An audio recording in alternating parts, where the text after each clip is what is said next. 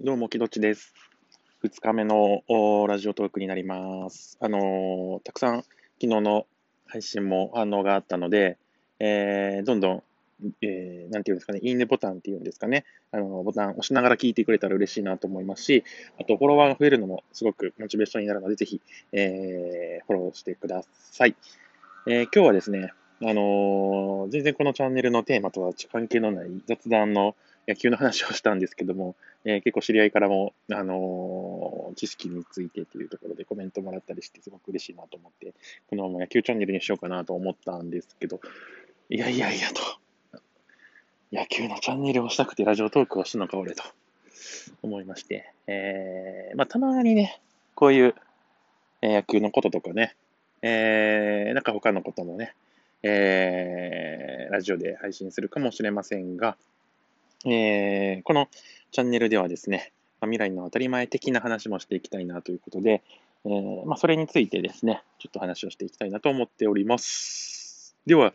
えーまあ、そもそもなんでこの未来の当たり前っていう言葉を使い始めたかというきっかけなんですけども、まあなんかいろいろありますね。一つはですね、えーまあ、キーワードで言うと、アリストテレスの論文というのがありますね。これ何かというと、これいつかな、2、3年前に、まあ、とある、えー方から、えー聞いた話で、まあ、嘘やろと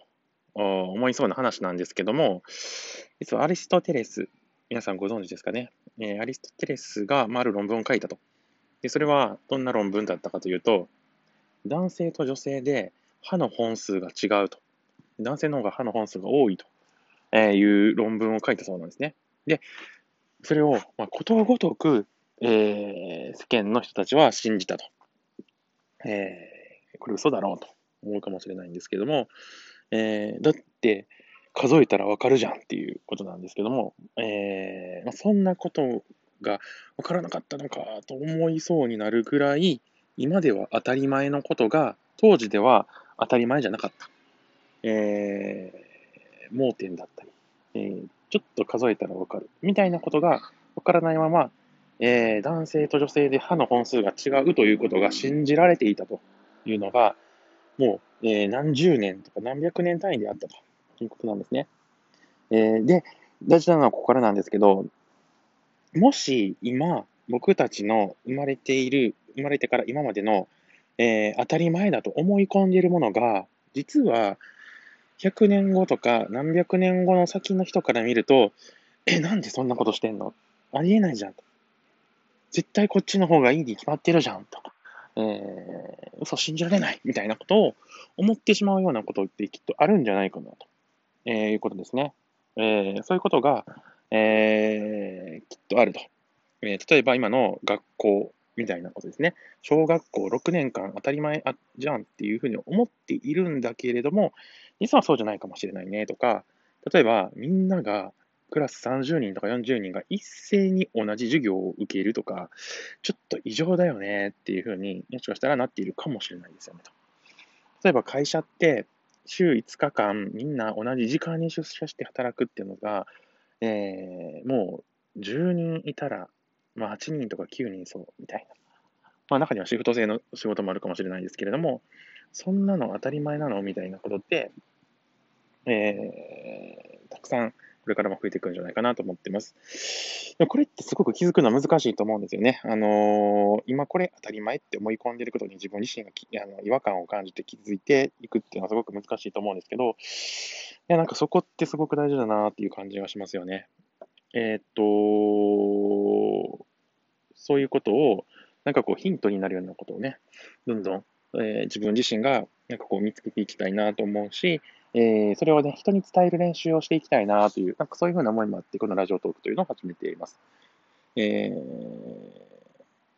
まあ、個人的なイメージとしてはですね、今は僕、大学卒業して、ちょうど10年が経ったとこなんですけども、この10年間、正直ね、あのー振り返ってみると、おやっぱ自分のために働いてたなーっていうのが率直な感想です。自分のために働く。どんな仕事をして目の前に、何かサービスを提供している人がいても、もちろんその人のことを思いながら仕事はしているんだけれども、ちょっとメタ的に見るというか、えー、引いて仕事を見たときに、じゃあ何のために仕事してるのって言われたら、自分のために仕事をしている。自分がもっとより、えー、知識を身につけたいからとか、できることを増やしたいからとか、なんか将来的にもっと安定したいからとか、なんかそういう視点から、えー、やっぱり仕事をしてるんじゃないかな、してたなっていうふうに思います。でもなんか今年すごく大きくてですね、意識の転換があったんですね。でそれどういうことかっていうと、まあ、このまさに未来の当たり前っていうところにつながるんですけど、なんかそこを作っていきたいなと。今2020年じゃないですか。まあ、東京オリンピックなく、えー、が延期になりましたけど、2020年、えー、節目ですよねと。僕、10年前、2010年から働き始めているので、まあ、この10年間は自分のために働いたんですけど、多分ね、2020年代の10年間は、え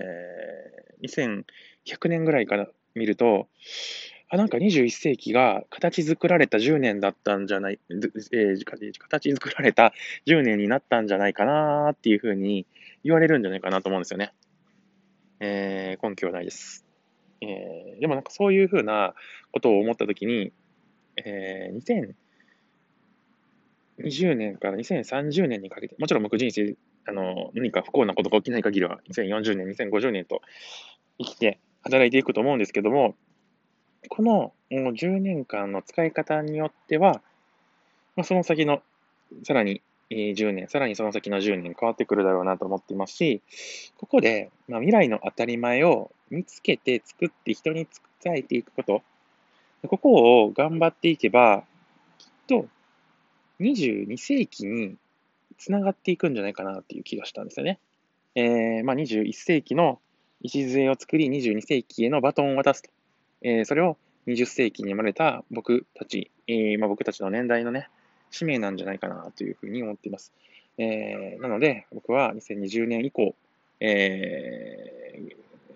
何のために働くのかというふうに聞かれると、えー、きっと、まあ、21世紀の礎を作り、えー、22世紀へのバトンを渡す。そのために、えー、未来の当たり前を、えー、まだ見ぬ未来の当たり前をですね、えー、それをですね、しっかりと調べて、研究して、それをいろんな人や会社や組織、あるいは社会全体にですね、え、実験をして、え、それを